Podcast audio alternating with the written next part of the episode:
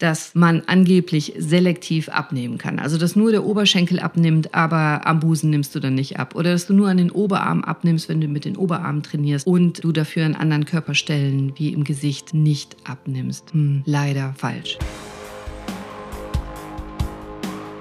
Hi und herzlich willkommen. Schön, dass du wieder dabei bist. Diese Folge hier mache ich, weil du dir das gewünscht hast. Und zwar hast du mir geschrieben, die Folge 18 hat dir so gut gefallen.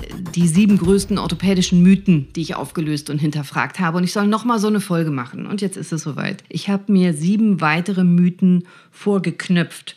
Und die untersuche ich jetzt für dich. Und heute geht es um, kann ich mich an Schmerzmittel gewöhnen? Also wirken Schmerzmittel dann irgendwann bei mir nicht mehr? Ist Knochenknacken schädlich? Kann ich abnehmen an den Stellen meines Körpers, da wo ich möchte? Kommt der Ballenzeh vom High Heels tragen?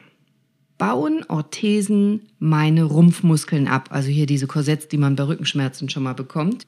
Macht mein Fersensporn Schmerzen und kommen meine Nackenschmerzen wirklich von der Arbeit? Davon bist du überzeugt, oder? Das höre ich auf jeden Fall jeden Tag.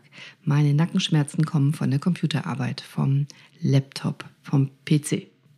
Diese Mythen habe ich mir heute vorgeknöpft. Und diese Mythenfolgen, die gehen nicht so in die Tiefe, die sind kurz und knackig. Da gehe ich nicht so sehr in die wissenschaftlichen Details, wie wenn ich mir eine eigene, ein eigenes Thema vornehme, sondern das ist sozusagen to go. Ich gehe einmal über diese verschiedenen Mythen hinweg und dann sage ich dir meine Meinung dazu. Viel Spaß mit dieser Folge.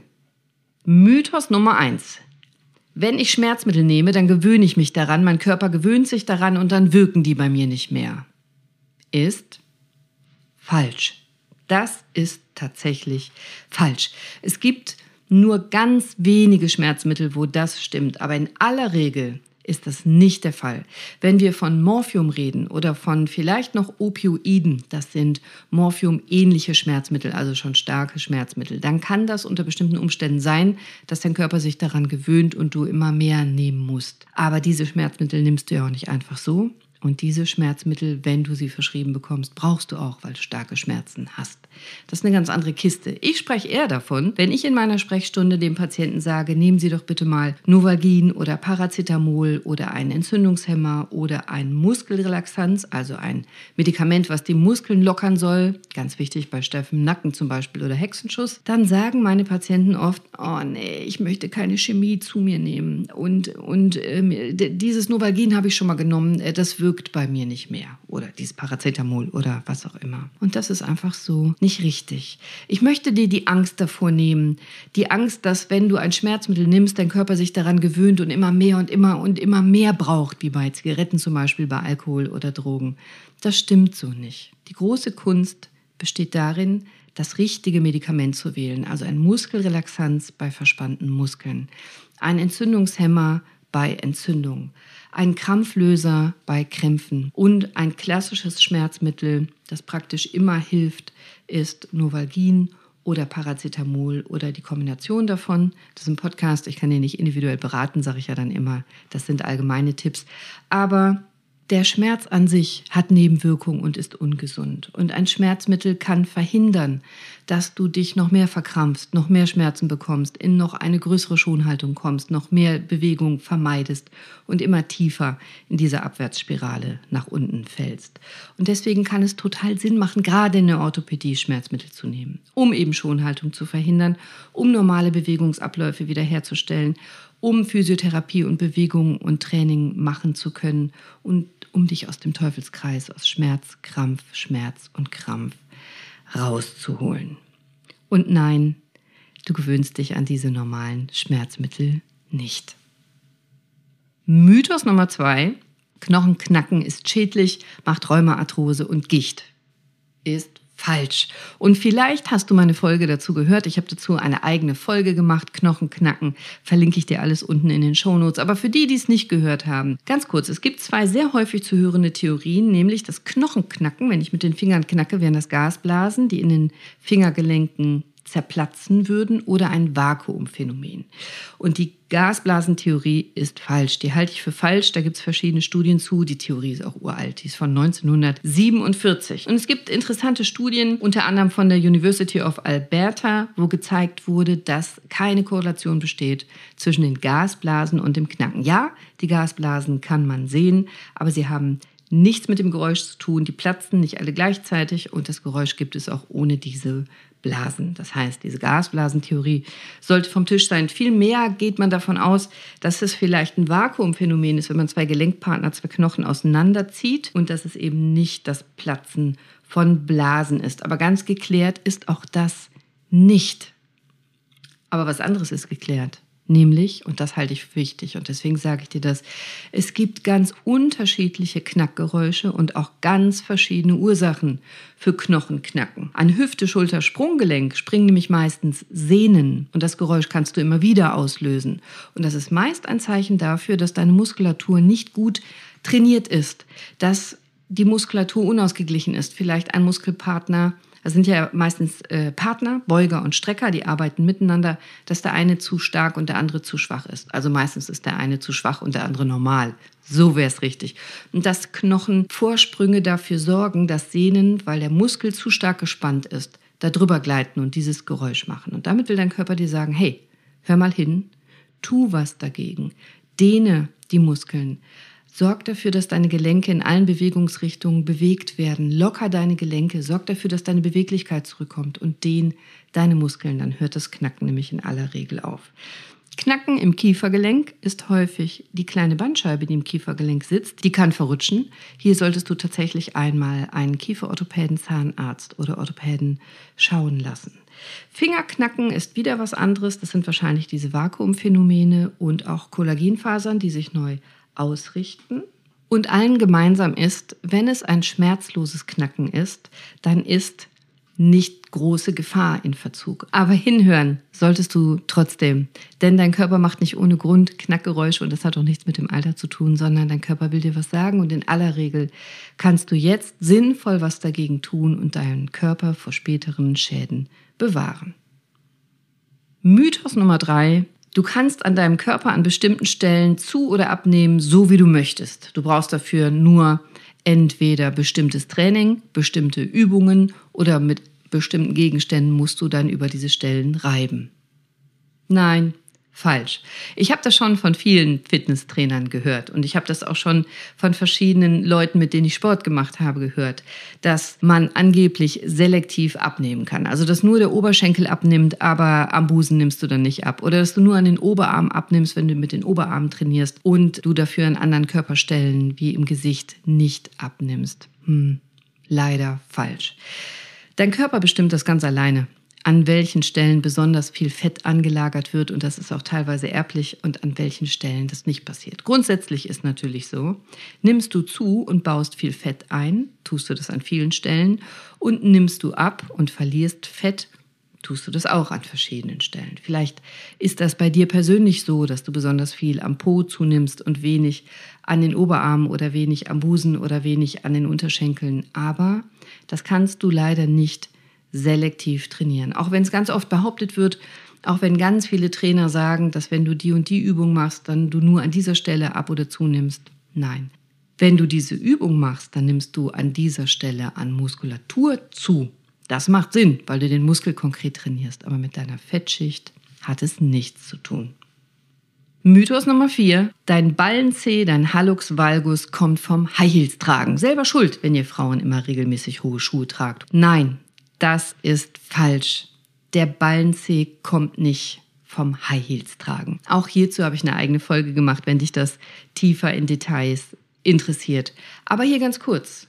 Wir Frauen haben schwächeres Bindegewebe als ihr Männer. Das hat auch was mit den Hormonen zu tun und teilweise ist es auch genetisch bedingt, dass wir einen Hallux valgus bekommen, einen Ballenzeh. Und nur weil wir hohe Absätze tragen, entwickelt sich deswegen nicht unbedingt ein Hallux valgus. Ein Hallux valgus kommt zustande, weil ein Spreizfuß, also vorne der Fuß auseinanderweicht, ein Spreizfuß vorhanden ist und dann irgendwann der dicke Zeh nicht mehr das ganze Gewicht tragen will und sich Richtung Kleinzehe wegdreht. Das hat zu tun mit dem Bindegewebe und wie weich oder stark unser Bindegewebe ist. Und natürlich, wenn ich den ganzen Tag High Heels trage, gar keine Fußmuskelkräftigung mache, mich gar nicht um meine Füße kümmere, dann begünstige ich das mehr, als wenn ich alles richtig mache. Aber man kann nicht sagen, der Hallux valgus kommt vom High Heels tragen. Das ist einfach unfair und falsch. Mythos Nummer 5. Ich trage meine Orthese nicht, denn sie baut meine Rumpfmuskeln ab. Komplett falsch. Ganz falsch. Und wie oft kämpfe ich gegen diesen Mythos an? Und wenn ich den Patienten überzeugt habe, dann gibt es doch immer noch einen Physiotherapeuten, Trainer, ein Familienmitglied oder einen Bekannten, der sagt, oh, du musst das Ding ausziehen, das baut deine Rumpfmuskeln ab. Nein, tun Orthesen in der Regel nicht. Klar, wenn du jetzt ein Gips trägst, also ein völlig total starres, hartes Ding, ein Korsett zum Beispiel aus, aus Kunststoff, dann kannst du dich darin nicht bewegen, dann werden deine Muskeln, weil du sie nicht benutzen kannst, weniger werden und sich abbauen. Aber die Orthesen von heute, gerade die orthopädischen Rückenorthesen, bestehen aus sehr intelligenten Materialien, aus verschiedenen und insbesondere aus Gewebe, was dynamisch ist. Das heißt, du kannst dich in der Orthese bewegen. Die Orthese stützt dich. Die Orthese sorgt dafür, limitiert deine Bewegung, dass du nicht völlig übertriebene Bewegungen machst und schützt dich damit auch. Und die Orthese nimmt auch Gewicht, also stützt deine Muskulatur, nimmt Gewicht von der Muskulatur, sodass die Muskeln sich entspannen können und locker lassen können. Aber du kannst dich in der Orthese besser bewegen, mehr bewegen und schmerzfreier bewegen.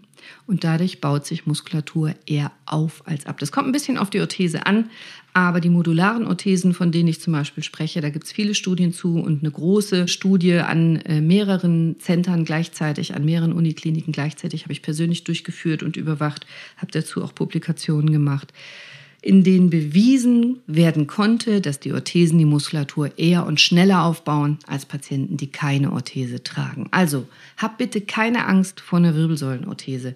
Hab keine Angst vor einer Rückenorthese. Wenn sie indiziert ist, wenn sie Sinn macht, wenn sie dir verschrieben wird, dann trag sie und du wirst wahrscheinlich sehr schnell merken, ob sie dir gut tut oder nicht. In aller Regel entlastet sie deine Muskeln vorübergehend, weil die vorübergehend Entlastung brauchen, bis zum Beispiel Bandscheibe abgeheilt ist oder du nach der Operation wieder ganz geheilt bist.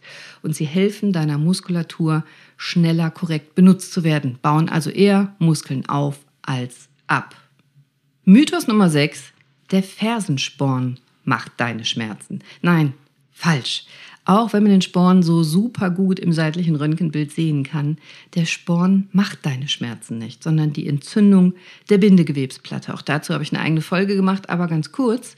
Nur wenn du Fußschmerzen hast, dein Fuß geröntgt wird und du dann im Röntgenbild einen fetten Sporn siehst, heißt das noch lange nicht, dass du einen schmerzhaften, behandlungsbedürftigen Fersensporn hast. Vielleicht hattest du mal einen vor längerer Zeit und dann hat sich Kalk eingelagert und dieser Sporn sich gebildet. Der kann aber jetzt total ruhig sein, völlig schmerzfrei sein und für immer schmerzfrei bleiben. Und andersrum, du kannst eine akute Plantarfasziitis haben, so nennen wir das. Itis ist Entzündung, Plantarfaszie ist die Bindegewebsplatte unter deiner Fußsohle.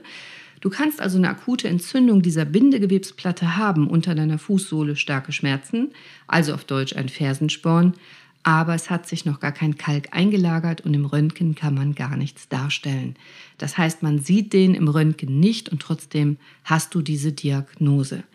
Will sagen, der Sporn an sich ist nur ein Zeichen, dass du da mal ein Problem hattest oder vielleicht aktuell hast, man sieht es nicht im Röntgenbild und nur der Sporn an sich macht nicht deine Schmerzen, sondern die Entzündung der Bindegewebsplatte und die muss man dann auch behandeln. Und der letzte Mythos, Mythos Nummer 7. Meine Nackenschmerzen kommen von der Arbeit. Ja, klingt so gut, höre ich so oft, ist praktisch immer falsch. Die kommen nicht von der Arbeit. Und das tut jetzt weh, wenn ich dir das sage, weil du mir gegenhalten wirst. Aber wenn ich doch acht Stunden auf der Arbeit in den Computer schaue, dann kriege ich davon Nackenschmerzen. Und wenn ich dann sage, und wenn du die restlichen 16 Stunden des Tages, denn 24 Stunden hat der Tag, was für deine Muskeln tun würdest, dann hättest du wahrscheinlich keine. Und das sage ich nicht, weil ich so böser Mensch bin oder weil ich dir schlechte Laune machen will, es ist meine Erfahrung als Orthopädin aus über 20 Jahren Erfahrung und es gibt Studien dazu. eine Studie aus Queensland, Australien zum Beispiel, das ist eine große Meta-Analyse, also ein systemischer Review. Also da wurden ganz, ganz viele Studien untersucht, ganz viele veröffentlichte Studienergebnisse untersucht und bewertet. Das heißt, man macht eine Zusammenschau aus ganz vielen guten Studien und was kommt raus? 79 Prozent weniger Nackenschmerzen haben Menschen, wenn sie nur fünf Übungen machen, dreimal pro Woche.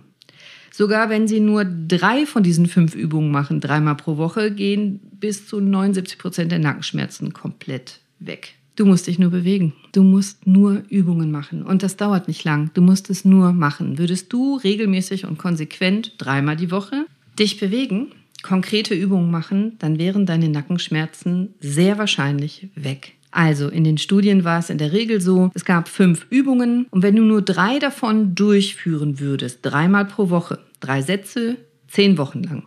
Also drei Übungen, dreimal pro Woche, drei Sätze, also dreimal hintereinander, zehn Wochen lang, dann waren über 80 Prozent der Nackenschmerzen weg. Also die Menschen waren beschwerdefrei. Das hat eine Doktorarbeit der Uni Essen Ebenfalls bestätigt übrigens eine erhebliche Schmerzreduktion von Nackenschmerzen durch die Alexander-Technik. Das ist so ein Koordinationstraining und Bewusstseinstraining, also wie man bestimmte Bewegungen macht. Wieder ein Beweis dafür, du selber kannst unfassbar viel tun, gerade bei Nackenschmerzen. Du selber kannst und ich finde musst unfassbar viel selber tun, damit du schmerzfrei bist, beschwerdefrei bist, gar nicht erst Schmerzen bekommst, gar nicht erst in ein Wartezimmer eines Orthopäden gehen musst.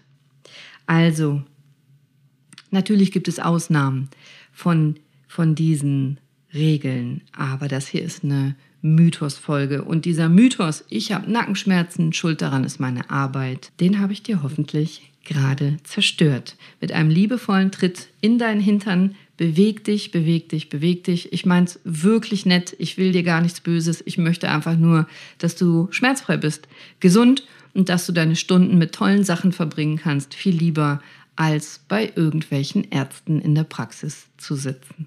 Ich hoffe, diese Folge hat dir gefallen. Schreib mir, wenn ich weitere Mythen für dich untersuchen soll.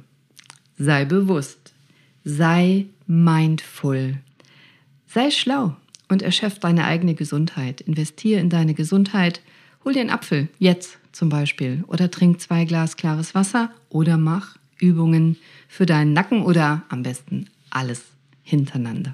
Ich wünsche dir noch einen wunderschönen, glücklichen, sonnigen, schmerzfreien und vor allem gesunden Tag. Bis nächste Woche. Deine Cordelia. Ciao.